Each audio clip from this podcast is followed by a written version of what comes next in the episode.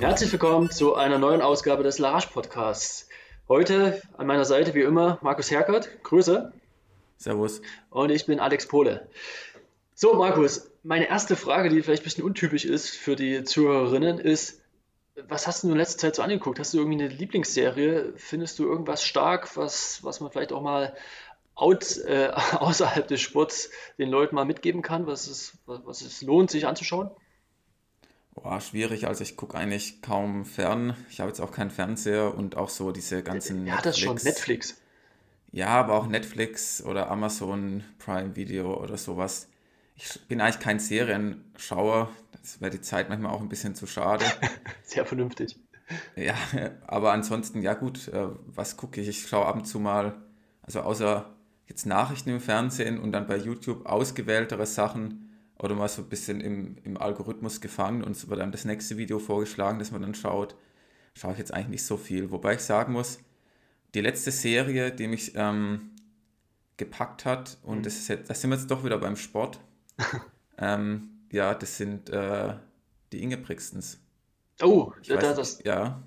Da, da, sagst du was, aber ich habe noch mal kurz zu der Anmerkung, weil du so schön formuliert hast, da ist die Zeit dir eigentlich zu schade dafür. Ich war ja auch, oder ist auch mein Gefühl, ne? die Serien, die sind so zeitraubend, weil es halt nicht nur ein Film ist, der irgendwie 90 Minuten oder 120 Minuten dauert, sondern das sind halt irgendwie 10 mal 40 Minuten. Wenn du dann noch bei einer Staffel anfängst, die vier, vier Staffeln hat, äh, also bei einer Serie anfängst, die mehrere Staffeln hat, dann, dann kannst du ja schon die, die Nächte nur noch mit vier, fünf Stunden rumschlagen. Ja? Also ich glaube, da geht es vielen so. Hast du sowas schon mal mitbekommen oder, oder selbst erlebt? Wenn du dann unter der Woche auf einmal um eins immer noch mal sehr stark geneigt bist, nochmal auf Play zu drücken? Ja, eigentlich so weniger. Also ich habe diese ganzen Serienschauerei eigentlich nie begonnen mitzumachen. Ich weiß auch gar nicht, an was es liegt. Ist ja vielleicht mein Interesse nicht groß genug an dem Format Fernsehen oder Streamingdienste allgemein und ich habe jetzt auch keinen Netflix-Account. Deswegen komme ich da auch erst gar nicht in Versuchung. Aber ja, ich habe schon von vielen gehört, dass man dann halt eine Folge nach der anderen schaut und ähm, ja, natürlich ist es auch eine, eine, gewisse Form von Sucht. Es kann ja auch was Schönes sein, wenn man da so in dieser Welt gefangen ist und ähm, ja, sich das so ein bisschen da rein versetzt. Ja.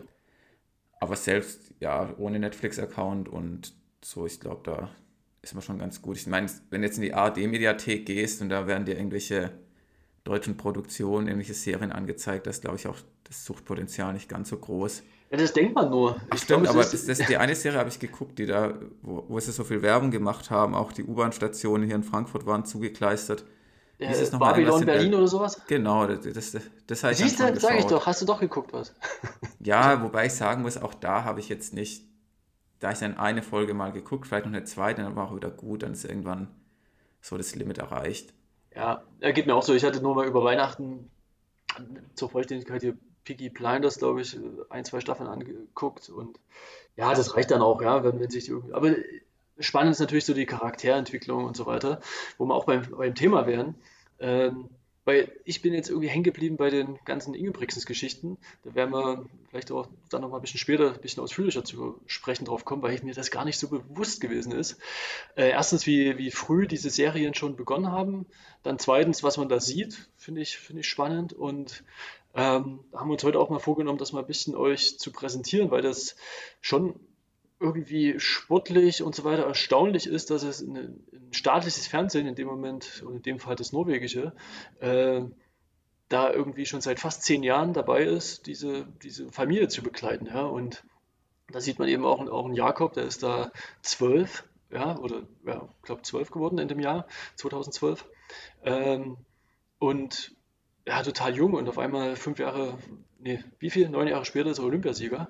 Also das so kontinuierlich mitzuerleben, total spannend. Ich habe es noch nicht alles geschaut, das ist natürlich auch, hat so viel Suchtpotenzial, dass, dass meine Woche nicht ausreicht, um da alles zu sehen.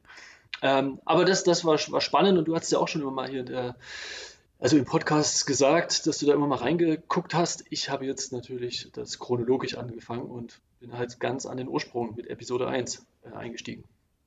Ja, ist ja gar nicht so einfach, weil es gibt jetzt auch keinen ja. YouTube-Kanal oder irgendeine Streaming-Seite, wo man das dann einfach so gucken kann. Aber ich habe ja bei Weihnachten habe ich das tatsächlich gesuchtet. Also ich habe ähm, innerhalb von einer Woche das, ja, oder zwei Wochen komplett angeschaut von ja, Staffel 1, Episode 1 bis zum Ende. Da muss man Quatsch. ein bisschen auf YouTube rumsuchen, doch, doch, ähm, dass man es auch mit englischen Untertiteln bekommt, weil mein Norwegisch ist jetzt nicht so gut. Ähm, ja, aber das war schon was, das kannst du auch so nebenher gucken, dann machst du ein bisschen mal stabile Gymnastik und ähm, ja, dann schaust du da noch eine Folge Ingebrigtsen dabei. Ist jetzt nicht so komplex wie eine andere Serie mit tausend Charaktere. Man muss irgendwann ein bisschen eine Übersicht über den Familienclan haben, wer wer ist und ähm, wie alt und so. Und ähm, ich meine, der Vater Gerd leitet einen ja dann schön durch die Handlung. Ja. Der ist der Regisseur und ähm, der Hauptdarsteller eigentlich, mehr oder weniger. Auch würde ich sagen, der Lieblingscharakter von den meisten Zuschauern wahrscheinlich. Und ähm, ja, ich finde, da hat man einfach vieles so mitbekommen, wie die so ticken, was nicht nur was sie trainieren, sondern einfach so ein bisschen wie die Einstellung von denen ist. Und ja, ich, natürlich zeigen die jetzt nicht alles, aber es sind schon auch in Momenten dabei, das Kamerateam, als kurzer Schwenk, ich musste da an die Szene denken, wo ja der Jakob ähm, bei der U20-Europameisterschaft, ich glaube es war 2017, hm. Nee, 16. 2008. Ach so, Europameisterschaft. Nee, hm. es war 2017, wo er doch da gestürzt ist und dann ja, so am Boden zerstört war und dann saß er dann neben dem Aufwärmplatz und auch da ist dann halt das Kamerateam dabei und filmt ihn da, wie er den Tränen nahe ist. Es sind schon einige Momente, wo, wo die echt immer dabei sind, auch jetzt in den nicht so schönen Momenten. Also es ist keine Hochglanzproduktion. Ja, ja, ähm, nicht so viel zuvor wegnehmen. Also wir haben ja, ja, ja, ja.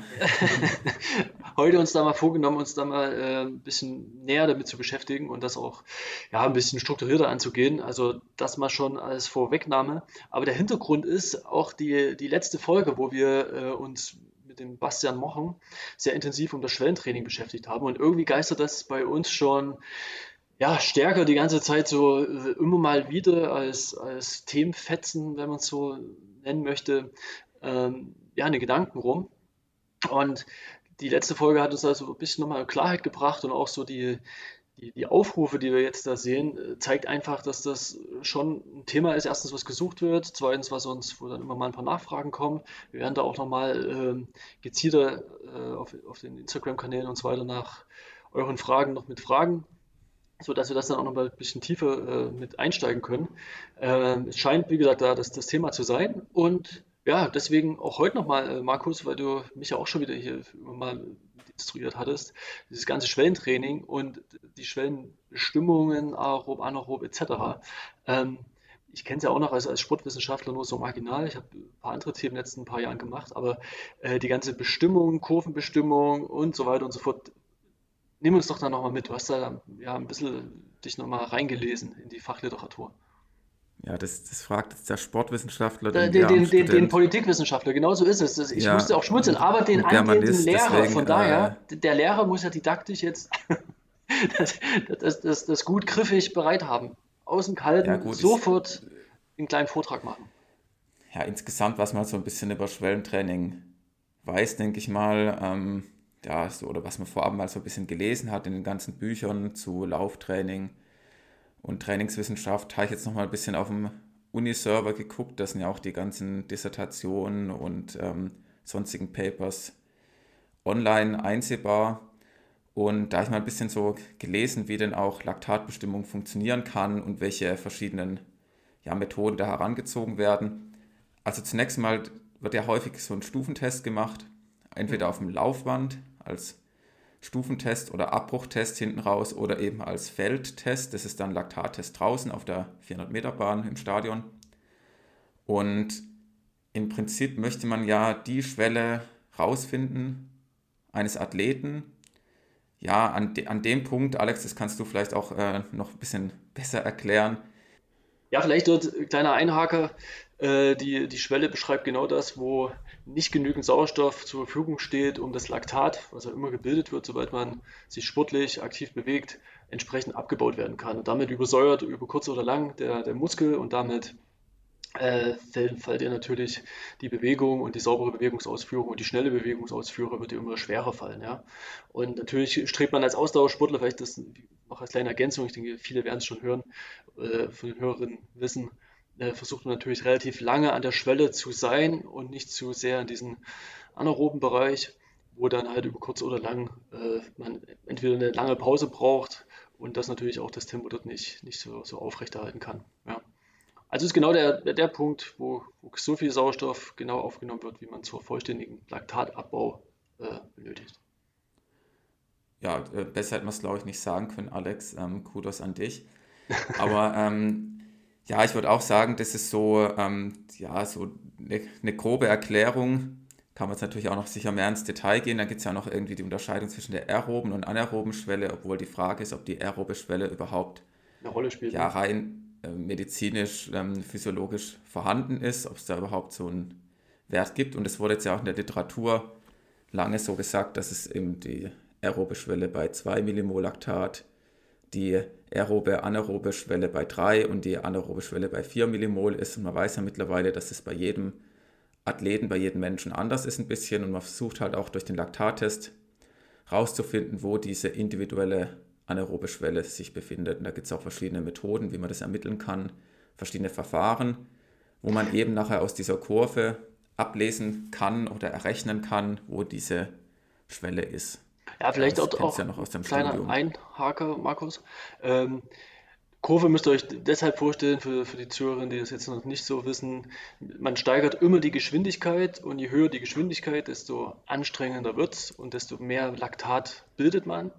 Und dann kriegt man eine Kurve raus. Also angenommen, man steigert jetzt, man steigt bei, was weiß ich, 10 km/h ein, dann hat man ein Laktat von 2, so geht auf 11, dann wird es 2,5 und geht auf 12, dann wird es 3,5 und so weiter und so steigt die Kurve dann immer steiler an, je äh, größer die Geschwindigkeit ist. Und das, das beschreibt am Ende die Kurve in dem Diagramm. Also man hat eben auf der äh, einen Achse die Geschwindigkeiten, auf der X-Achse und auf der Y-Achse den, den Laktatspiegel. So, und dann kriegt man eine schöne Kurve raus und Jetzt kommt, je nachdem, wie die Kurve ansteigt und welchen Winkel sie in einem gewissen Zustand beschreibt, ob das jetzt 15 Grad sind, 20 Grad sind, irgendwelche Sachen. Da gibt es viele, bis zu 20 äh, Mess- oder Berechnungsmethoden, wo genau dann die anaerobe Schwelle liegt. Und das ist, glaube ich, das, wo jetzt Markus nochmal drauf hinauskommen möchte, weil es da eben auch in der Wissenschaft, wie gesagt, schon sehr, sehr viele Ansätze gibt, ob es jetzt Dickhaut ist oder Coil oder wie die alle heißen. Also das ist eine ganze Reihe. Äh, und das ist, glaube ich, auch der Punkt, ne, wo, wo es dann ein bisschen undurchsichtig wird. Ja? Ja, da habe ich auch so ein bisschen geschaut, weil wenn man es jetzt ein, einfach machen könnte, könnte man sagen, man hat so ein Laktat-Schnellmessgerät oder so und ähm, misst es dann mal selbst und guckt dann einfach, wo ist die Schwelle. Aber da bin ich auch drauf gestoßen. Es gibt viele verschiedene Messmethoden, die auch alle ihre, ja, vielleicht ihre Daseinsberechtigung haben. Manche kommen ja irgendwie aus den 80er Jahren, manche aus, aus den letzten und da gibt es unterschiedliche Studien, die dazu gemacht wurden. Und man kann letzten, letzten Endes auch nicht sagen, es gibt die richtige Methode oder die eine. Wichtig ist, dass man halt immer die, dieselbe Methode nimmt und ähm, dann bei der bleibt, um selbst zu vergleichen, wie man sich dann im Abstand von verschiedenen Leistungsdiagnostiken, wie sich dann die, diese Schwelle verändert hat. Und um jetzt vielleicht den Bogen zu schlagen, warum ist es überhaupt wichtig? Die Inge Brixens, die ja so ein schwellenbezogenes Training machen, die ja immer darauf gucken, dass sie eben nicht über diese individuelle anaerobe Schwelle kommen. Warum machen die das überhaupt? Die Inge Brixens haben ja ähm, das Besondere ist, dass die ja wöchentlich so 25 Prozent ihres Trainingsvolumens, und das sind meistens so im Aufbau 180 Kilometer pro Woche, also schon relativ viel, auch für 15 Meter Läufer, verbringen die in diesem Schwellenbereich. Und wenn man jetzt eben überziehen würde und wäre drüber und würde jedes Mal halt über, sag ich mal, dreieinhalb, vier Millimol Laktat bilden, dann ist das ähm, nicht förderlich gerade für die Regeneration, dann ist man öfters verletzt und man wird es schlicht und weg einfach auch nicht schaffen. Wenn die, die haben auch Tage, da machen sie zwei Schwelleneinheiten, morgens irgendwie fünf mal sechs Minuten an der Schwelle und dann abends nochmal 25 mal 400. Und jetzt nicht irgendwie 25 mal 400 alles, was geht, sondern mit kurzer Pause, 30 Sekunden bis 60 Sekunden und dafür dann Anführungszeichen nur im 10 Kilometer Tempo oder sogar nur im Schwellentempo, was ungefähr das Tempo ist, das man über eine Stunde laufen kann.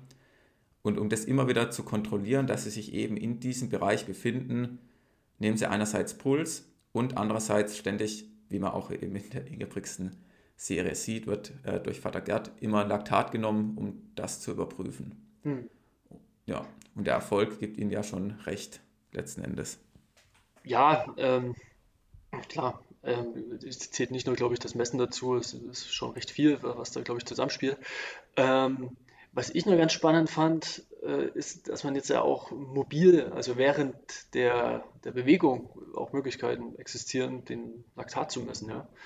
Ähm, also, ja, während der Bewegung jetzt noch nicht, aber muss schon noch kurz anhalten und es muss Blut abgenommen werden. Ach so, ich habe da irgendwie einen Artikel, das so verstanden, dass das zum Beispiel beim Radfahren oder sowas so. nee, das ist so ein, so ein Glukosemessgerät. Ja, ja. Also stimmt. das ist ähm, durch die ganze Forschung der Diabetiker mhm. aus dem Medizinbereich ist da auch extrem viel Geld vorhanden in der Forschung und für die wurde das ja eigentlich entwickelt, da hast du so ein, so ein Pad irgendwo auf, genau, ja. Ja, am Arm oder am Bein. Ja.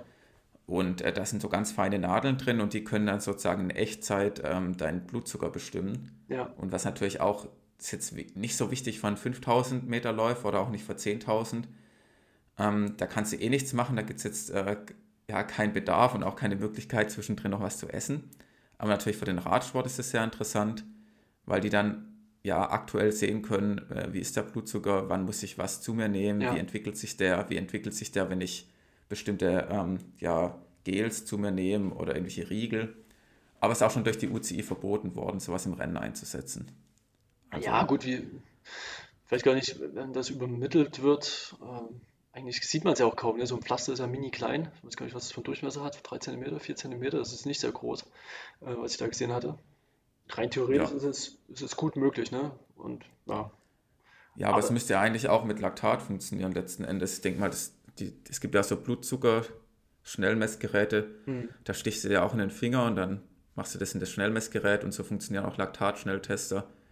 Also ist eigentlich nur eine Frage der Zeit dass das auch für Laktat kommt, wo, wobei der Markt dafür ja viel geringer ist. Also ja. Ähm, ja. die ganzen Diabetiker gibt es ja ganz Millionen allein schon in Deutschland.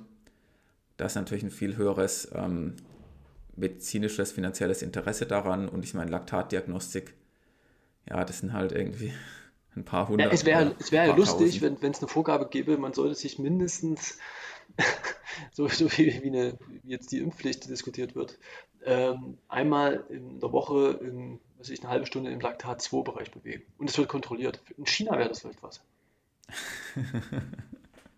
genau, dass insgesamt in der Bevölkerung die, ähm, die Schwelle verbessert wird. Ja, ich ja. meine, das sind jetzt Vorstellungen, man lacht dann so, äh, weil es halt so absurd ist, aber es ist, äh, so soll es gar nicht jetzt klingen, es ist einfach nur krass, was, was am Ende gemessen werden kann und wie viel Kontrolle man auch darüber erhalten könnte. Ne? Und, und, und ja, also ich finde es immer wieder erstaunlich. Ne? Es ist auch schon mit den ganzen Polaruhren, die Pulswerte und dann Fitnesslevel und und und. Ne? Das ist, ist ja Ruhepuls, äh, Herzfrequenzvariabilität etc., was ja auch immer schon indirekt. Ja, vor allem der, du sagst jetzt Polaruhren, das ist ja eigentlich gar nicht der Markt. Gell? Also am Ende sind es ja dann Polar ja. und Garmin, aber der Riesenmarkt sind halt dann äh, die, die Uhren von Samsung und von Apple, die halt auch ja. die Nicht-Sportler anhaben und da wird trotzdem der ganze Tag der Puls gemessen, weil eine Apple Watch, mhm. die ähm, zieht sich auch jemand an, der mit Sport gar nichts am Hut hat und die hat ja trotzdem einen Pulssensor, der besser funktioniert als bei jeder Polar und bei jeder Garmin letzten Endes. Ist das so? auch wieder, ja, von dem, was ich bisher gelesen habe, also es tatsächlich so, bei uns im Schwimmen zum Beispiel haben auch viele gesagt, äh, dass die auch am besten die Schwimmbahn zählt. Das macht die Apple Watch besser als jede Garmin und jede Polar. Ebenso ist die ähm, optische Pulsmessung am Handgelenk bei der Apple Watch am besten. Mhm. Habe ich auch schon so im Internet mal in Testberichten gelesen. Und auch das GPS ist am besten. Also das ist eigentlich, am Ende ist es so, dass es viele ernsthafte Sportler nicht nutzen, weil die keine Tasten hat und ja. irgendwie so eine Touch-Bedienung. Ach, vielleicht hat die auch eine Taste, ich kenne mich da auch gar nicht so gut aus, aber sie ist auf jeden Fall nicht nur ja, den Sport eine Krone, eine schöne Krone, worüber man alles bedient. Das, ja, das irgendwie, irgendwie sowas und ähm, der normale Sportler hat auch dann ganz seine Uhr mit den fünf Tasten und die ein bisschen, ja, auch blind zu bedienen ist oder ein bisschen durchfühlen.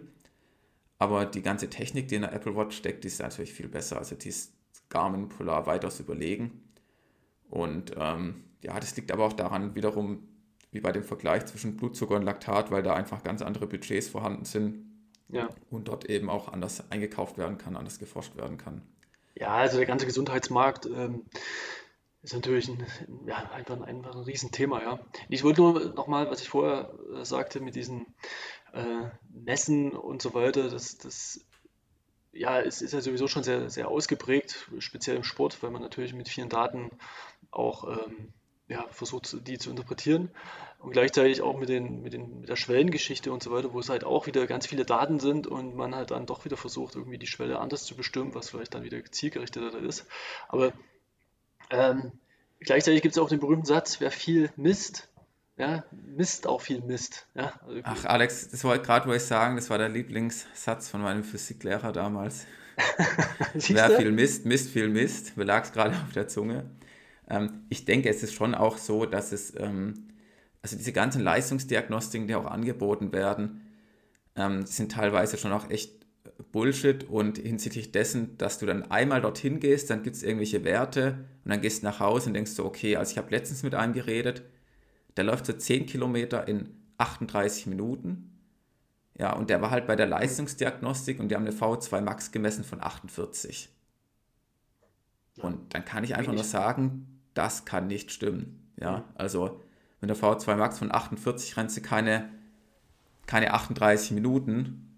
Und ähm, ja, und die haben das auch mit Spiro gemacht und sonst was. Und da hängen halt auch viele, viele Faktoren wieder zusammen. Und die Trainingsbereiche, die dann am Ende rauskommen, muss halt eine Minute langsamer rennen, als er es jetzt macht. Und damit ist ihm auch nicht geholfen. 250 Euro zum Fenster rausgeworfen. Hm. Aber die Ingebrigtsens, die machen es ja, um jetzt nochmal hin zurückzukommen. Ja, die machen das natürlich halt auch nicht so, sondern die, die messen es ja dauernd, dauernd und ständig. Das heißt, wenn die mal einen Ausreißer haben an einem Tag, das gibt es ja auch so, wenn du zum Beispiel krank wirst oder wenn du total erschöpft bist oder wenn du jetzt am Tag vor dem Laktattest ganz lange Ausdauerbelastung hattest, kannst du am nächsten Tag gar nicht so viel bilden.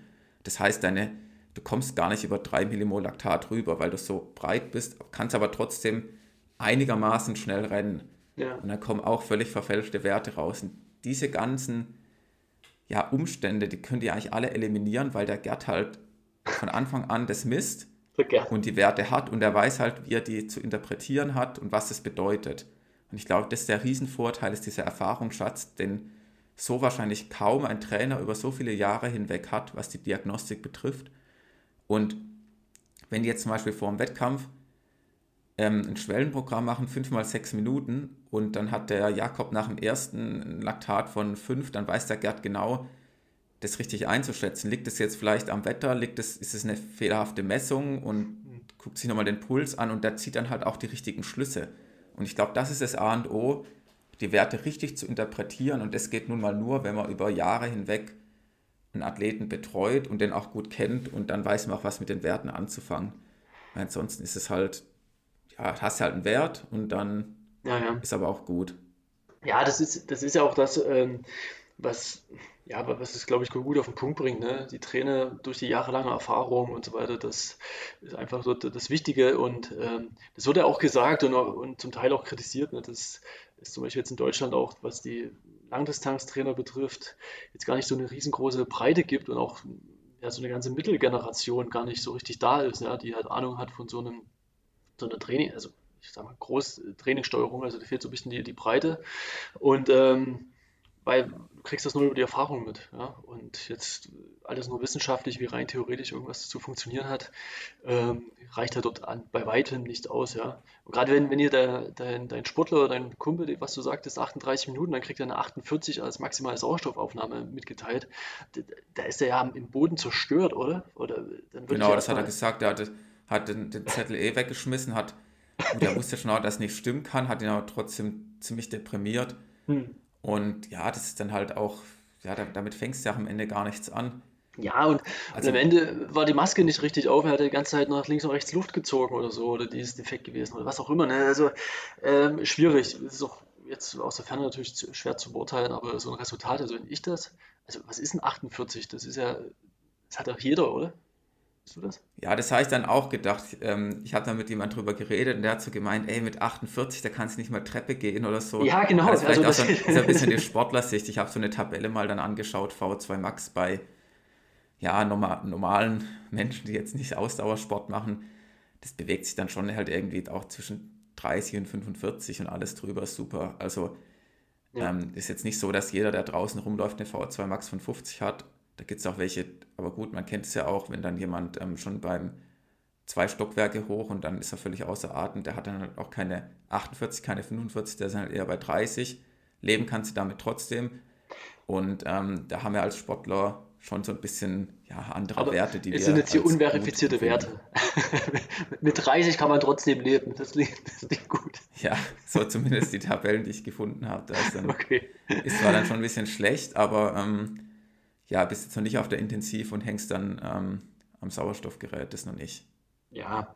Noch nicht ganz. Naja, ja, ja, ich glaube, wir nehmen das Thema auch äh, jetzt in der nächsten Zeit mal mit, werden auch äh, mal einen Trainer, der einen sehr erfolgreichen Athleten betreut, dazu nochmal gezielter befragen, weil es uns jetzt doch irgendwie die letzte Zeit auch ja, immer mehr so, so dahingestoßen hat und ähm, deswegen ist es heute so, so ein bisschen, ja, bisschen Gelaber, aber auch äh, gleichzeitig das eine oder andere, was, was, was wir schon rausgefunden haben, was wir euch mit präsentieren wollen. Ja. Gut, ich ja, hoffe, und, wir können ähm, das entsprechend einordnen, aber jetzt freue ich mich ja, dass wir nochmal thematisch den kleinen Schwenk machen und gehen mal zu den Ingebrigtsens rüber. Das ist, ja, wir haben jetzt, jetzt schon mehrmals angeteasert. Klingt so, als ob die jetzt Gast wären. Ja, ja, leider, leider nicht. Es wird auch schwer, glaube ich. Aber äh, ich meine, wir, wir sind da ständig oder können Gast sein durch diese tolle ja, äh, Serien, die da produziert sind, schon fast zehn Jahre, was ich gesagt hatte. Und steigen wir doch mal ein. Ich, ich finde das ja erstmal erstaunlich, dass staatliches Fernsehen 2012 sagt, ey, der Henrik ist damals Europameister geworden und irgendwie finden wir die Familie so verrückt, äh, dass irgendwie der, der Vater halt irgend, ja, seine Söhne einfach sehr intensiv trainiert und er wird, gibt es immer mal so ein paar kleine Rückblicken zu so Videoaufzeichnungen äh, von 2.3, 2.5 und so, wo die alle irgendwie erst ein paar Jahre alt sind. Und wo die dann halt schon in die Kamera sagen, also Henrik und, und Philipp, äh, wir wollen mal richtig gut sein und wir wollen mal Weltmeister werden oder wir wollen mal Medaillen gewinnen international. Und dann fragt dann immer so der, der Vater, der hinter der Kamera steht, äh, so nach, ist das wirklich so? Ja, das will ich.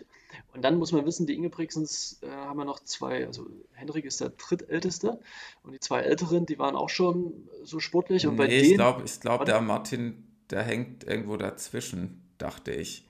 Ah, das, das ist, kommt nicht, das ist nicht ganz raus. Ich glaube, dass der Christopher der mhm. Älteste ist, dann kommt der Hendrik, dann der Philipp, dann kommt der Martin, dann der Jakob, dann die Ingrid und dann ah, kommt stimmt. der William. So rum, du, du hast recht, genau.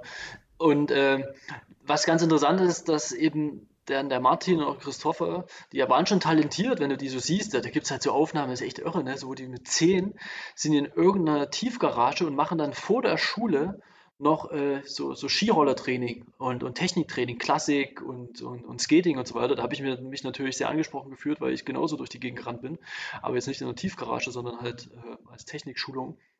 Und der, das sieht alles schon total gut aus. Also das waren jetzt auch keine untalentierten Le Kinder oder so, sondern eher haben die, waren die, haben die halt nicht so für die Sache gebrannt und irgendwann sagt halt Gerd, das natürlich auch ein bisschen klingt, klingt romantisch, wenn man das mal so, so sagen möchte, dass er sagt, na gut, Henry, gut, Philipp, wenn ihr das wollt, dann bin ich bereit und, und kümmere mich darum, dass ihr gut werdet. Ja. Ja, muss ja auch dazu sagen, die anderen haben es ja schon auch so ein bisschen versucht. Also der Christopher hat ja auch ähm, dass er auch am Anfang hat auch so Sport gemacht und hat dann einfach an einem Punkt erkannt, das ist nichts für ihn und ja, das ist zu viel Aufwand und das wurde dann auch nicht weiter forciert. Er konnte dann sozusagen aufhören und ganz normales ähm, ja, Teenager-Leben führen. Aber man muss noch dazu sagen, der Christopher tatsächlich hält er ja den Familienrekord im Halbmarathon. Hast du es gewusst, Alex? Nee, nee. Und der Christopher, der ist auch bei Strava, hat auch einen öffentlichen Account und der ist tatsächlich so die letzten Wochen eigentlich immer so 100 Kilometer gerannt mhm. und ist jetzt beim Halbmarathon eine 1,15 gelaufen. Ach, krass. Ja. Ja, also so, der hat jetzt auch nicht die typische Läuferfigur, der ist so ein bisschen, Untersetzt, bisschen ja. schwerer vielleicht, ja. ja. Und der hat jetzt auch nicht den Background, aber trotzdem, der, der trainiert jetzt auch richtig schönes Laufen. ja, aber das war schon so, dem wurde es natürlich jetzt was heißt aufgezwungen, wurde es dann niemand, aber der Gerd hat schon eben in der Kindheit geschaut, dass die alle mal verschiedene Sportarten durchprobieren, aber einen gewissen Punkt, da hat er den Jakob ja gefragt und die mhm. Ingrid auch, das ist dann später in der Serie, er wollte das wirklich machen. Und dann sagt er auch ja wortwörtlich, ihr wisst genau, wenn ihr das macht, ihr könnt kaum auf Partys gehen, Freunde treffen ist schwierig, ihr müsst... Urlaub, also, genau. Genau, der Gerd sagt, wenn er bei mir trainiert, 100 Prozent. Also so Na gut, ich, äh, 90 gibt es es gibt nicht. ein schönes Zitat von ihm, äh, ganz Ja, kurz. Ich will kein wütender Mann sein, sondern ein Vater. Aber wenn ein wütender Mann meine Kinder ihren Träumen näher bringt, werde ich dieses Opfer bringen. Ja? ja, das Also, ist wahrscheinlich gut, äh, gut mit den Untertiteln ins, äh, ins, ins Deutsche übersetzt worden. nee, das, das, das weiß ich nicht. Ich, ja, aber ich, ich fand das halt äh, gut, gut zusammen. Also es, es, trifft halt den Kern, ja, finde Ja, ich. ja, das auf jeden Fall. Also es ist schon, ähm, er sagt ja auch, er ist ähm, kein, kein guter Vater, aber ein guter Trainer oder sowas. So ungefähr hat er auch mal gesagt. Und er muss dementsprechend ja auch oft Ja, das, das dass halt mit diese, dieses, Gericht dieses, gehen. dieses Spannungsverhältnis natürlich enorm schwierig ist, ne? Ein, ein fordernder Trainer zu sein und dann eben auch ähm, ja noch, noch Vater zu sein, ne? Wo es ganz normale Probleme gibt, ja. Und da kommen wir ja wieder mal so zurück zu der, zu der ersten äh, Staffel, wenn man das so möchte. Äh, was lernen wir kennen? Ja? Man lernt kennen, wo die groß werden. Das ist ein Ort, oder wo die wohnen, in Sandnes. Das ist von Stavanger, Westküste äh, Norwegens, ca. 150 Kilometer südlich von Bergen äh, oder 100, so, so eine Dreher. Und man sieht halt ständig das Haus und, und ständig so, wie die raus und reingehen. Das ist, wie gesagt, auch, auch sehr, sehr schön aufbereitet, lernt die ganze Familie kennen, recht schonungslos. Also man ist auch dabei, wie direkt bei der Geburt, aber wo der, der Jüngste, der William, äh, geboren wird, der nur, ja, man ist gefühlt, weiß nicht, vielleicht ist er ein paar Stunden auf der Welt und schon ist die, ist das große Fernsehteam mit in dem, ähm, im, na, wie heißt das Krankenhaus dabei, ja, und, und alle beglücken ihn so beim ersten Mal, also ob das immer dann wirklich das erste Mal ist oder ob es nochmal gespielt ist, keine Ahnung, aber äh, als Zuschauer ist man da schon sehr, sehr nah dran. Was ich nur zum Beispiel sehr spannend fand, war das, das Haus unglaublich gut aufgeräumt, unglaublich krasse Strukturen, das bei sieben Kindern, ja, also das, das hat schon irgendwie alles so ein, nicht, wie, wie dir es geht, Markus, wenn, wenn du das angeguckst, aber das ist irgendwie, also unglaublich strukturiert geführter Haushalt und dann natürlich auch dann die, das Training entsprechend, ja. Ja, ist auch ein riesiges Haus, also klar, bei so vielen Kindern. Ja, von außen sieht es gar nicht so groß aus, ne, aber es ist noch fetter nee, Keller aber der Keller ist auch ähm, immens und da sind ja auch die, ist auch der Fitnessraum mit den Laufbändern. hm, Ja, das war auch so mein Eindruck. Also natürlich äh, sind auch die Eltern sehr strukturiert in dem, was sie machen. Der Gerd, der Vater ist ja auch ähm, Logistiker und ähm, das überträgt er auch so ein bisschen auf seine allgemeine Lebensweise. Die Mutter hat ja ähm, zwei Friseurläden, genau, dachte ich, und ja, muss dort auch oft arbeiten und da sich drum kümmern, aber ist schon auch ähm, zu Hause und ja, die kriegen das dann schon irgendwie geregelt. Also wo andere sagen, okay, mit sieben Kindern ist man allgemein schon überfordert, bringen die da noch ähm, diese ganze Struktur rein, was auch das Training betrifft und müssen auch dann essen, da muss die ganzen Laufklamotten müssen ja auch irgendwie gewaschen werden. Das klingt jetzt vielleicht erstmal trivial, aber bei, bei sieben Kindern sind es halt auch alles andere, alles ganz andere Größenordnungen. Und ja, jetzt mal zum Anfang zu kommen, 2012 hat ja der Hendrik ähm, den EM-Titel über 1500 Meter gewonnen mit 21. Und das ist ja eigentlich so der, der Beginn der Serie. ja, Und da hat ja auch der Philipp, der ist ja 93er Jahrgang, noch nichts gerissen, sage ich mal. Der Jakob, weiß man auch gar nicht, macht jetzt, will da richtig Sport machen. Später mal entscheidet er sich auf den Weg zu gehen. Die Ingrid, weiß man auch nicht, der William ist nicht mehr auf der Welt. Und wie du schon gesagt hast, eigentlich krass, dass dann ein, TV-Sender sagt, ja doch, wir machen da eine, eine Serie und mal gucken. Die konnten ja damals nicht wissen, dass der Philipp auch so gut wird, auch Europameister wird, dass der Jakob auch Europameister wird und noch Olympiasieger. Das ist eigentlich schon ja, ein- eine richtig krasse Geschichte. Aber es lohnt sich definitiv, das mal von vorne zu schauen, wie denn die, die Anfänge sind und auch, ich weiß nicht, wie du das gesehen hast, aber am Anfang heißt es ja auch immer, dass so der, der Hendrik natürlich die Nummer 1, also Europameister und so, und dann sagt er auch immer wieder in den Einspielern oder in den Interviews, ja, mal gucken, ob die anderen überhaupt mal so gut werden wie ich. ja, ja, genau. Und das Lustige, wenn man es heute ja sieht, ist ja er der mit der in Anführungszeichen schlechtesten Bestzeit von denen und ähm, der Philipp und der Jakob sind ja noch besser geworden als er. Genau. Ja, aber man muss natürlich auch dazu sagen, ich denke damals, das war schon irgendwie verrückt. Ein 21-Jähriger wird Europameister über 1500 Meter, wo jetzt Norwegen auch nicht als das krasseste Läuferland so verschrien ist. Ich meine, die hatten schon auch gute Marathonläuferinnen und so, ne? Aber Ähm, jetzt, jetzt aktuell da vielleicht jetzt nicht, nicht in, die, in die Richtung, so, nicht, auch nicht so die Breite. Und dann ist natürlich die, die Story auch so verrückt, dass, dass irgendjemand so vom Vater trainiert wird, die sehr früh beginnen damit, richtig leistungsorientiert zu trainieren.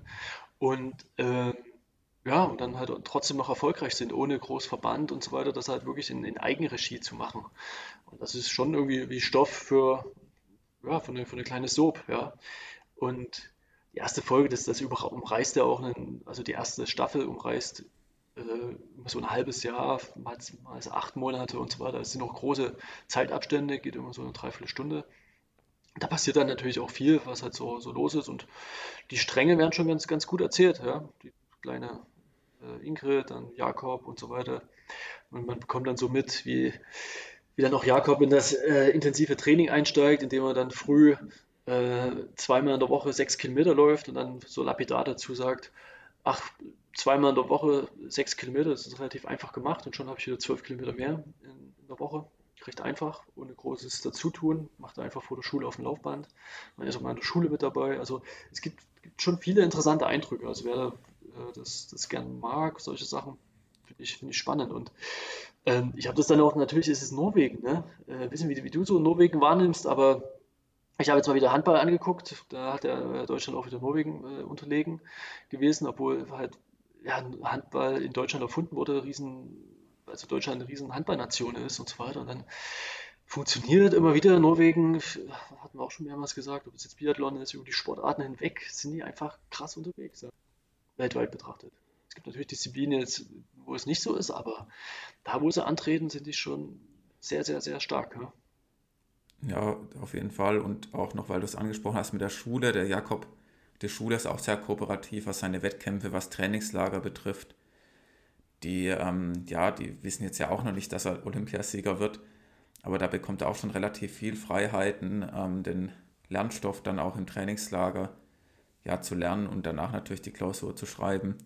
Das ist auch noch so eine Sache, dort wird da auch, ähm, wo wir in Deutschland da hören teilweise, dass sich auch die Universitäten, obwohl es ja eigentlich noch freier ist jetzt als Schule, was die ganzen Strukturen ja. betrifft, aber dass sich da auch schon bei teilweise Kaderathleten querstellen und sagen, nee, das funktioniert dann halt nicht. Ja, das funktioniert dort und ähm, ja, ist natürlich auch ein ungemeiner Vertrauensvorschuss, der dem Gerd gegeben wird. Und er sagt ja auch, dass im Prinzip er mit dem Hendrik am meisten gelernt hat und dass es dann bei jedem seiner Kinder weiter verfeinert hat und verbessert, was man jetzt auch sieht, dass der Jakob der Beste am Ende ist. Das heißt ja auch nicht, dass er unbedingt am meisten Talent hat, aber er weiß schon genau, wie er mit dem trainieren muss und welche Einheiten dann halt funktionieren, welche weniger. Und er hat ja schon so seine eigene Wissenschaft halt auch für sich rausgefunden. Also ich glaube, so viel, so viele Studien gibt es gar nicht oder es gibt gar keine einzige vergleichbare Studie zu dem, was Gerd mit seinen Kindern gemacht hat, was jetzt diese ganze Leistungsdiagnostik, Laktat betrifft, Puls, und diese ganzen Beobachtungen, die er hat, das ist ja schon auf dem Niveau definitiv einmalig.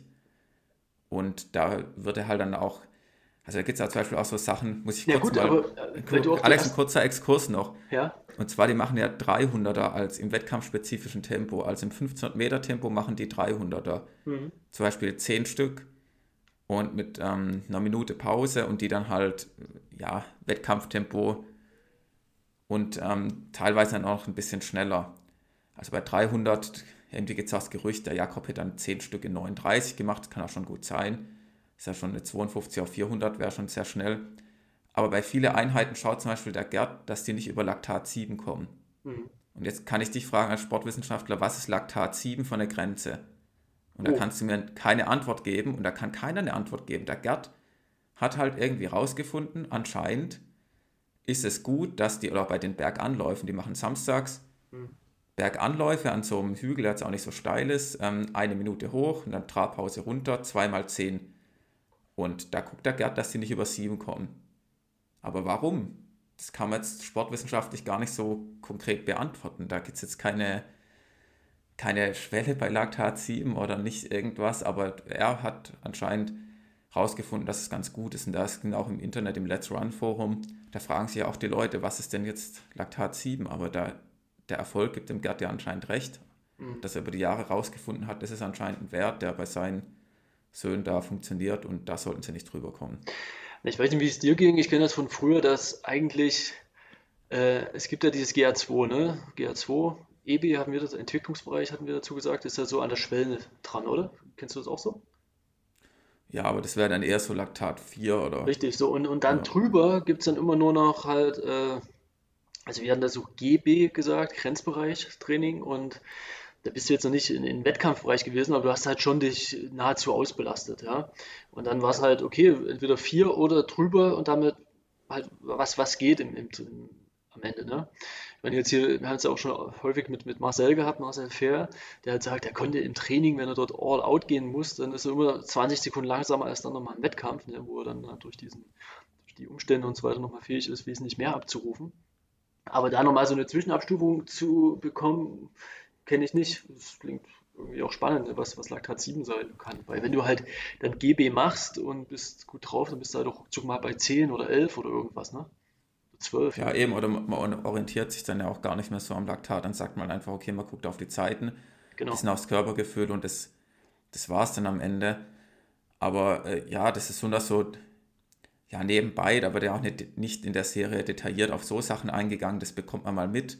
Man Ja. sieht mal, wie das gemessen wird und was der Gerd dazu sagt, dass er auch dann äh, dementsprechend reagiert, wenn jetzt jemand im Training übertreibt. Das, was wir jetzt halt auch so von Bastian aus der letzten Folge mitnehmen können, er schaut schon auch immer, dass die gebremst werden, dass jetzt nicht die sich gegenseitig pushen. Das ist ja bei drei Brüdern dann extrem hohe Gefahr, dass man dann, Ja. man soll Schwellenintervalle machen, Tausender und dann ist die Schwelle, sag ich mal, bei denen so bei 2,50 auf den Kilometer oder Jakob auch jetzt vielleicht mittlerweile 2,45 und dann trainiert man zusammen und dann artet es aus und man beginnt immer schneller zu laufen und dann ist man halt nicht mehr in diesem Schwellenbereich, sondern weit drüber. Aber das, das passiert nicht. Einerseits wissen die ja mittlerweile, dass es schädlich ist und dass es eigentlich weiterbringt. Andererseits ist halt auch meistens Gerd dabei und ähm, so Sachen beendet er auch ganz schnell in seinem autoritären Stil. Und dann gibt es da auch äh, keine Ausreden oder Ja, ja. also es ist echt, ähm, ich glaube, das, ähm, ich, im Sommer sind ja die Europameisterschaften in München Hm. und ich will eigentlich dorthin gehen und ich will mal den Gerd treffen. Ich will, ich will, Du bist so richtig Stadion. Ich, er hat Ja, ja auch ich, ich will eigentlich jetzt nicht persönlich treffen, aber der ist ja immer im Stadion und während die laufen, ist der immer irgendwo auf der Tribüne und der kann sich das ja meistens nicht mal angucken. Der dreht es Ja. dann immer so weg, hält sich die Augen zu und der ist da so unter Strom. Aber eigentlich hätte ich gern, ich den mal live irgendwo sehen, wie der dann so beim 1500-Meter-Finale dort total am Ausrasten ist oder eben nicht am Ausrasten, sondern beim auf den Boden gucken und ähm, nicht hinschauen. Ja, das ist mein Ziel von München, ich will Gerd sehen. übrigens gibt nur noch 80% Karten ne, in München. Musste ich ranhalten. Ich habe ja schon 20. Nee, ich habe auch noch keine, aber ähm, vielleicht dir das nochmal als Tipp. Ja, ja, ich, ich bin dran. Okay. Ähm, ja, also es, es ist schon irgendwie faszinierend und auch durch die Folge, da kommen halt, es gibt so viele schöne Situationen, wo, was weiß ich, die, die Jungs machen Tempotraining und die machen 48 oder sowas auf 300, keine Ahnung genau, und er sagt dann nur, hä, das waren 47 gesagt, was ist denn los? Und das, also die eine Sekunde, die, die das sagt er, kann denn das sein, dass ihr hier eine Sekunde zu langsam seid? Reißt euch mal zusammen. Ja? Also wird nicht gesagt, ey, 48, okay, sondern ey, ihr seid eine Sekunde, das ist Quatsch. Ihr müsst das genau im Gefühl haben, ja. Also die, diese, diese Forderung auch, das genau zu wissen, das Taktieren genau auszuhalten mit den Kräften und so weiter, ist irre. Aber Äh, umgekehrt sagt er auch genauso dann mal im Hendrik, er sieht, dass es schlecht aussieht oder beim Philipp, dann sagt er, lass, lass es bleiben. Das sieht richtig scheiße bei dir aus heute, das bringt überhaupt nichts. Hör auf, hör auf mit dem, mit dem Trainieren. Das ist, bringt nichts. Ja. Oder ja, vielleicht mal noch, Hm. was, was ich noch ganz, ganz, auch um, um, um Jakobsweg wirklich besser zu verstehen, ja, und jetzt, ich glaube, das ist auch das, was, was echt spannend ist, wie er dort wirklich so mit, mit er wird 14, äh, 2014, und dann freut er sich so richtig, endlich kann ich hier bei den Seniorenrennen mitmachen, ja, und dann ist er dann halt auch sofort bei den Bislett äh, Games am Start in Oslo und läuft dort halt irgendwie Heat 2 oder so dort bei den, bei den Männern mit, die eben also auch so die, die, das Leistungsvermögen haben. Aber er macht dann halt als 14-Jähriger mit, ja, was, was echt sofort, ich will nicht sagen ins kalte Wasser, ne, der will das ja auch und will dort diesen, diesen Push haben, ja, und äh, wird immer weiterkommen. Und dann hat er auch schon dann inoffiziell so die Weltrekorde so als 14-, 15-Jähriger gebrochen. Ist er dann mit 14 schon eine 3,48 gelaufen, ja. Das ist, das ist halt krass, ne? Ja, das darf man natürlich nicht verkennen. Der Jakob hat halt auch sehr früh begonnen und auch schon mit hohen Umfängen. Also der hat ja auch schon mit dann 11, 12, 13, das weiß man jetzt natürlich auch nicht genau, aber da wird auch gesagt, 120 Wochenkilometer ist er da schon gelaufen. Ja. Aber nicht stumpf, sondern eben, es wurde von Anfang an geguckt, dass er halt auch Stabi- und Krafttraining dazu macht und dass er eben auch in den Tempotrainings nicht überzieht. Und das ist, glaube ich, auch, was wir von Bastian aus letzter Woche so ähm, ja. mitnehmen können, dass es eben total wichtig ist, in diesem Schwellenbereich zu bleiben oder lieber knapp oder knapp drunter um dann auch regenerieren zu können und die hohen Umfänge zu realisieren. Und das heißt nicht immer, also ich weiß nicht, wie es dir geht, aber ich bin oft halt auch an Training rangegangen und dann habe ich überlegt, okay, das Training heute, ich mache Tausender oder ich mache Zweitausender oder dreimal Dreitausend, wie schnell kann ich das machen, sodass ich es schaffe? Das ist eigentlich so die Herangehensweise, die man oft hat. Also das geht noch nicht nur mir so. Mhm. Ich kenne auch andere, ich kenne auch Trainer, die es so machen. Da wird einfach immer ausgerechnet, was ist das Maximum, was man schaffen kann im Schnitt. Ja. Und das ist vielleicht halt nicht immer das Zielführende, weil nachher schafft man dann, keine Ahnung, 8 mal 1000, jetzt in meinem Fall irgendwie in, in 315, 310. Aber vielleicht wäre es einfach auch besser, man läuft in 322, ist danach nicht so fertig, aber man hat den gleichen Trainingseffekt, was jetzt diese Schwellentraining betrifft. Und da muss man dann einfach, ja, ähm, das, das ein bisschen besser verstehen und auch hart zu sich selbst sein, mal nicht so hart zu laufen und ähm, ja, das ist eben schwierig. Oder wie, wie ist es bei dir?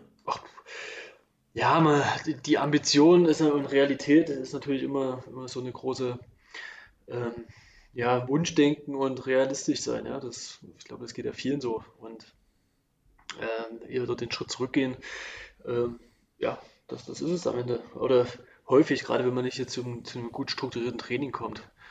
Ähm, man merkt ja auch, wenn manchmal so eine Verletzung oder irgendwas dazukommt oder man gerade mal nicht laufen kann und auf einmal geht es dann wieder besser. Also es gibt, gibt da viele Sachen. Ähm, ich glaube, die, die wissen schon ganz genau, wann hartes Training ist und dann wird auch hart trainiert und das muss auch so sein, gerade was die Tempohärte betrifft. Aber du kannst halt nicht nur hart trainieren, ja. Aber dass sie auch an der, an der Kotzgrenze Grenze sind, siehst du auch in der Serie, dass sie auch alle verletzt sind. Philipp war bis 2016, wo er relativ überraschend Europameister geworden ist, eigentlich ständig verletzt, ist nie durch eine Saison gekommen. Ähm, ja. Henrik muss nach Rio 2016, sieht es mal auch wieder dann direkt ab und eigentlich schon in Rio oder eigentlich die ganze Vorbereitung schon gar nicht richtig äh, trainieren kann, weil er, weil er verletzt ist und es wird halt nur wegen Rio noch, noch durchgezogen. Und, und scheidet dort auch relativ kläglich im Halbfinale aus für seine Verhältnisse. Also das, Jakob hat dann auch schon, glaube ich, 2015 schon äh, in, in, was war denn das, ein Fußbruch oder so, wo auch nicht klar war, ob er da überhaupt die Karriere fortsetzen kann. Ja? Also war dort auch mehrere Wochen draußen, die sind immer wieder zum Spezialisten gegangen. Äh, und also, wie gesagt, also die ist auch schon noch ein bisschen Glück dabei, dass das alles so aufgeht. Und deswegen merkt man es ja auch bei Gerd, so die Anspannung, was du schon sagtest. Ne? Das ist, zahlt sich das Training aus, ist der Weg richtig und so weiter und so fort. Ne? Und das, der hangelt sich ja da auch nur so durch mit den Resultaten, ob das funktioniert. Und, ja, es ist schwierig. Ja. Und, es gibt, glaube ich, nicht das Geheimrezept und es wird ja ganz oft immer gesagt, oh ja, ein bisschen ruhiger, das ist weniger als mehr und so weiter, aber eigentlich auch nicht. Ja. Das ist genau die andere Komponente. Gerd sagt ja auch bei Verletzungen, das ist was Wichtiges und dann so, ja, Jakob ist jetzt zum ersten Mal verletzt, das ist doch schön, jetzt lernt er mit Verletzungen umzugehen, das macht ihn härter, muss jetzt zwar Aquatschocken gehen und das, aber das ist ganz normal und er sagt sogar, ähm, das ist gut, also natürlich ist es jetzt im Endeffekt nicht gut, wenn man sich verletzt, aber er lernt schon früh den Umgang damit und dass man dann auch wieder zurückkommen kann. Und ja, ich, die haben jetzt natürlich halt auch der Gerd und die ganze Ingebrigtsens ist jetzt auch nicht so, dass die das Training komplett neu erfunden haben. Aber Training über Jahre hinweg in so einer Konsequenz durchzuziehen, also wirklich so komplett professionell und dokumentiert und mit diesem Ziel vor Augen, das gibt es halt, glaube ich, auch selten, dass es so gemacht wird. Und ähm, ja, dass der Vater der Trainer ist, ist natürlich ein, ein Riesenvorteil, was das ganze Logistische betrifft, was die ganze Planung betrifft. Und deswegen, wie ich auch schon gesagt habe, sagt er auch, er ist ein guter Trainer, aber nicht so ein guter Vater, weil beides kann es ja natürlich nicht sein. Mhm. Da geht es auch darum, dass sie ins Trainingslager gehen und dann sagt der Philipp, naja, ich würde gerne am, keine Ahnung, am 22. fliegen, weil ich habe am 21. noch einen Termin und sagt der Gerd, nö, wir fliegen am 20. des Trainings darauf ausgelegt, wir können keinen Tag hin und her, wir fliegen am 20. ist mir scheißegal, was du da hast. Da geht's los. ja. und fertig. Und dann ist da auch das letzte Wort gesprochen. Ja. Was, was mir so ein bisschen fehlt an der äh, Serie ist so dieses, woher so das Wissen kommt. Also man sieht zum Beispiel niemals irgendwie ein Buch aufschlagen oder wie er so die Pläne macht oder so. Das ist immer nur, als wenn es so da wäre oder sowas. Ja? Das ist irgendwie ein bisschen, ein bisschen eigenartig. Ähm, oder auch so die bisschen Erklärung, was so der Ansatz ist. Das, das ist halt weg, ist halt wirklich dann mehr die auf eine Unterhaltung getrimmt. Aber wie gesagt, total dadurch auch, auch so spannend. Und vielleicht noch eine letzte Schlüsselszene, wo, wo es für mich auch nochmal so ein kleines Aha-Erlebnis war, die ist, glaube ich, in der ersten oder zweiten Folge drin.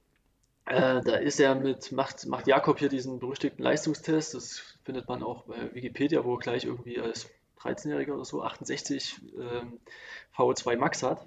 Und dann sagt auch der, der Sportwissenschaftler, der das betreut, ähm, es, es, spricht nichts dagegen, auch jetzt mit einem 11, 12, 13-Jährigen auch schon recht intensiv und umfangreich zu trainieren. Ja, das ist in Afrika gang und gäbe, durch, die, durch den Schulweg und so weiter wird das genauso gemacht und das kann man hier ohne weiteres machen. Ja, das ist, ist nicht schlimm, man muss da jetzt noch nicht anfangen, da die Kinder zu schonen oder sowas, sondern wenn das der Weg sein soll, why not, ja. Man kann sich auch dran erinnern an die Szene von diesem Wissenschaftler. Ja, ja, kann ich auch. Und das, das ist ja auch das, du wirst halt auch nicht mit Anfang 20 Olympiasieger, wenn du halt bis 17 ähm, Ballweitwurf und äh, Weitsprung und äh, sowas gemacht hast, ja, ein bisschen Speerwurf. Also es, damit, ja. das funktioniert halt am Ende auch nicht. Also ich sage ja nicht, dass jetzt alle, jeder beginnen sollte mit, mit einem Zwölfjährigen 120 Wochenkilometer, auf keinen Fall. Aber es zeigt halt schon, dass es letzten Endes dann, um so eine Weltklasse-Leistung zu bringen, Olympiasieger zu werden, und ich bin mir auch sicher, der Jakob wird noch den ein oder anderen Weltrekord brechen, gerade über 1500 und 5000. Jetzt versucht das ja schon in der Halle über 1500 Meter, ähm, sind in, ich glaube, einem Monat oder so in Frankreich, hat er schon angekündigt. Und das funktioniert halt nicht, wenn du dann mit 18 beginnst, mhm. ja, regelmäßig zu trainieren. Ja, ja und ähm, ich glaube, guckt euch, jetzt mal, können wir auch mal einen Schlussstrich ziehen, das haben wir das noch ganz schön lang diskutiert. Ja.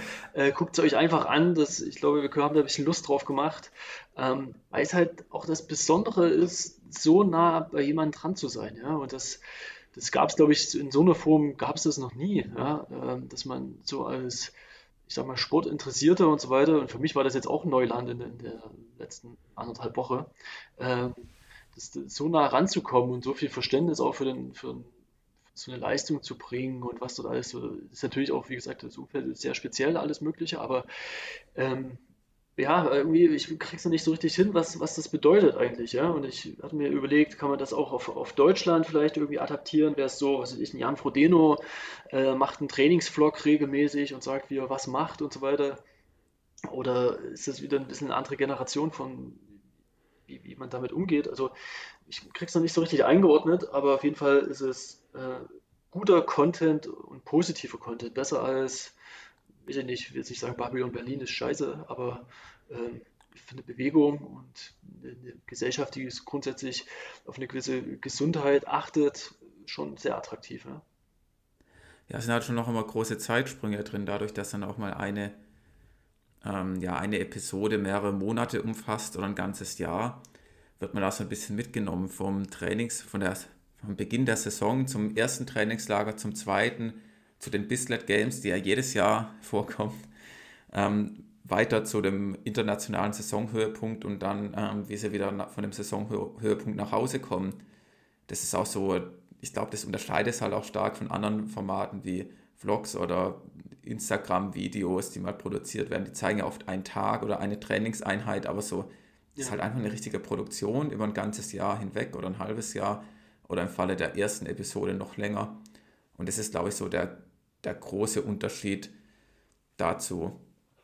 Ja, ja aber ich glaube, wir haben es jetzt schon ziemlich gut ähm, beleuchtet. Ja, mal oder besser gesagt, ein bisschen euch einen Einblick gegeben. Es lohnt sich auf jeden Fall, es anzugucken. Einzige Wermutstropfen ist, es gibt keine englische Übersetzung oder natürlich auch erst recht keine deutsche, auch wenn das Norwegische dem Deutschen ähm, in einigen Wörtern ziemlich nahe ist, was man dann auch hört. Ähm, man muss mit Untertiteln gucken. Englische oder Deutsche ist, glaube ich, fast egal. Die sind automatisch übersetzt von YouTube und das ist auch so ein bisschen, ähm, ja, muss man manchmal noch ein bisschen nachdenken, wenn man das liest. Mal Pause drücken. Ist ja auch so gegangen, dass teilweise ähm, die Untertitel ein bisschen, ja, haben auch manchmal einen amüsanten Charakter. Ja, naja. Definitiv. Also wenn Ja. Jakob dann seine Freundin kennenlernt und der Untertitel ist, Jakob begibt sich auf die Balz, dann ist es dann schon, man weiß, was, was gemeint ist, aber ähm, für den einen oder anderen Schmunzler ist es dann schon zu haben. Ja.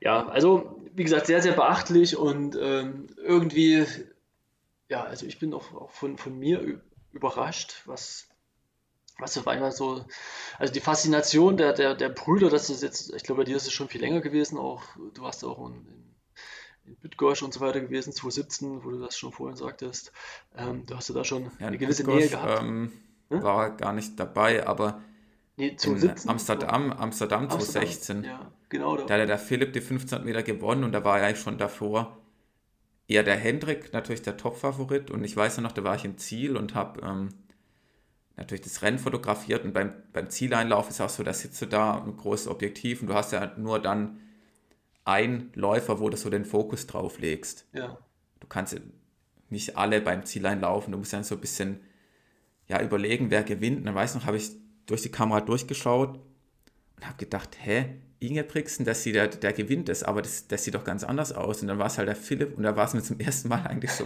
klar, da gibt es noch einen. Und da weißt du, ach krass, da gibt es gibt's einfach noch einen Ingebrigtsen und der ist jetzt Europameister geworden. hm.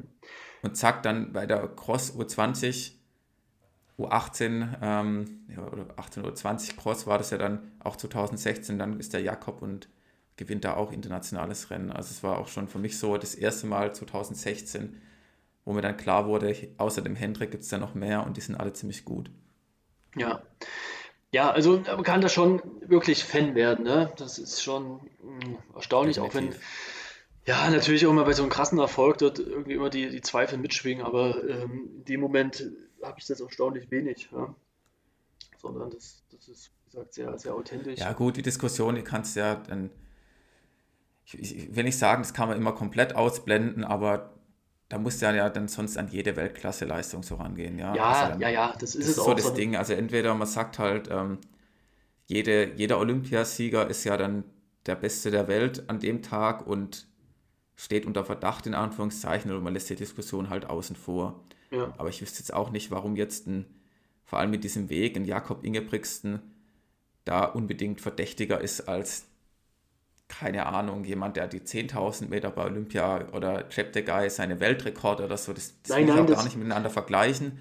Und ich glaube, wenn man die Diskussion dann führt, da, das führt eh nur ja, ins Endlose.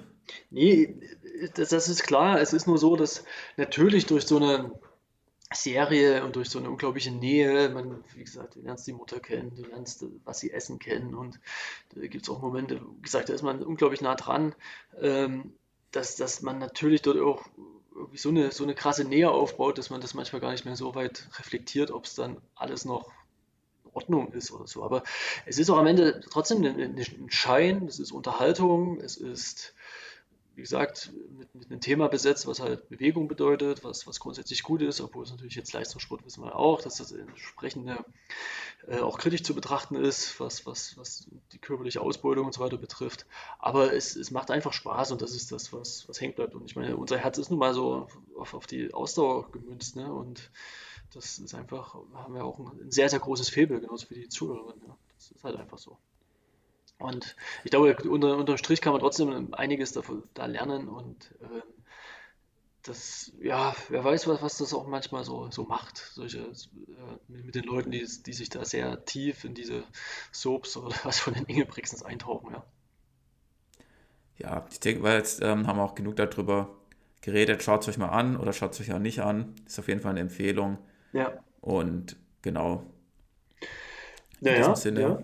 Und ach, was Ja. total sympathisch ist, ist ja auch, dass auch so ein bisschen Offside kommt. Äh, Ich wusste, Henrik wird als, als großer Pink Floyd-Fan offensichtlich, also hat immer ein T-Shirt an und es hat sogar ein Tattoo vom Pink Floyd-Album Dark Side of the Moon, das ist bestimmt auch auf, aufgefallen.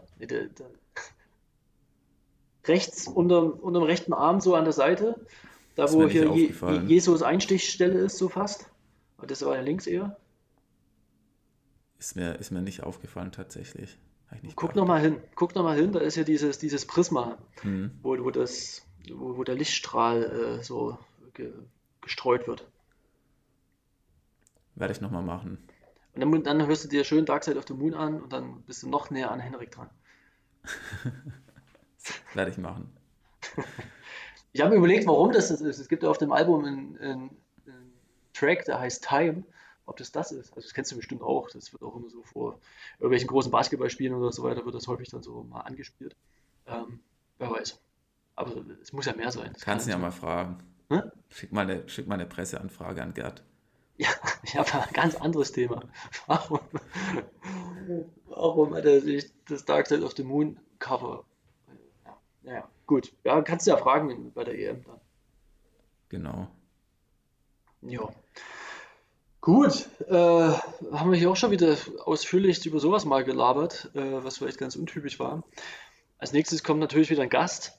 Ja, äh, seid ihr nicht versprochen, äh, dass ihr da Bescheid wisst. Und ich fahre jetzt übrigens, heute Abend fahre ich mit dem Zug, also wenn die Folge erscheint, bin ich dann schon, bin ich im Engadin Skilaufen. Ich freue mich jetzt schon. Und in St. Moritz auch. Und da, da gibt es auch schon wieder genau die Parallelen, ja. Ja, da, aber das müssen wir in der nächsten Folge machen. Wir, wir ähm reden, sonst jetzt spoilern schon zu viel. Okay. Naja, okay, gut. Dann ähm, vielen Dank fürs Zuhören. Wir sind natürlich auch gespannt, was ihr zu dieser Art und Weise der heutigen Folge sagt. Wenn, wenn euch das gefallen hat, könnt ihr gerne mal unsere Nachricht mitteilen, irgendeine PM etc. Auch, äh, auch wenn es euch nicht gefallen hat, natürlich. natürlich. Und dann geht es nächste Woche weiter. Dann hören wir uns wieder. Bis dahin. Tschüss. Ciao.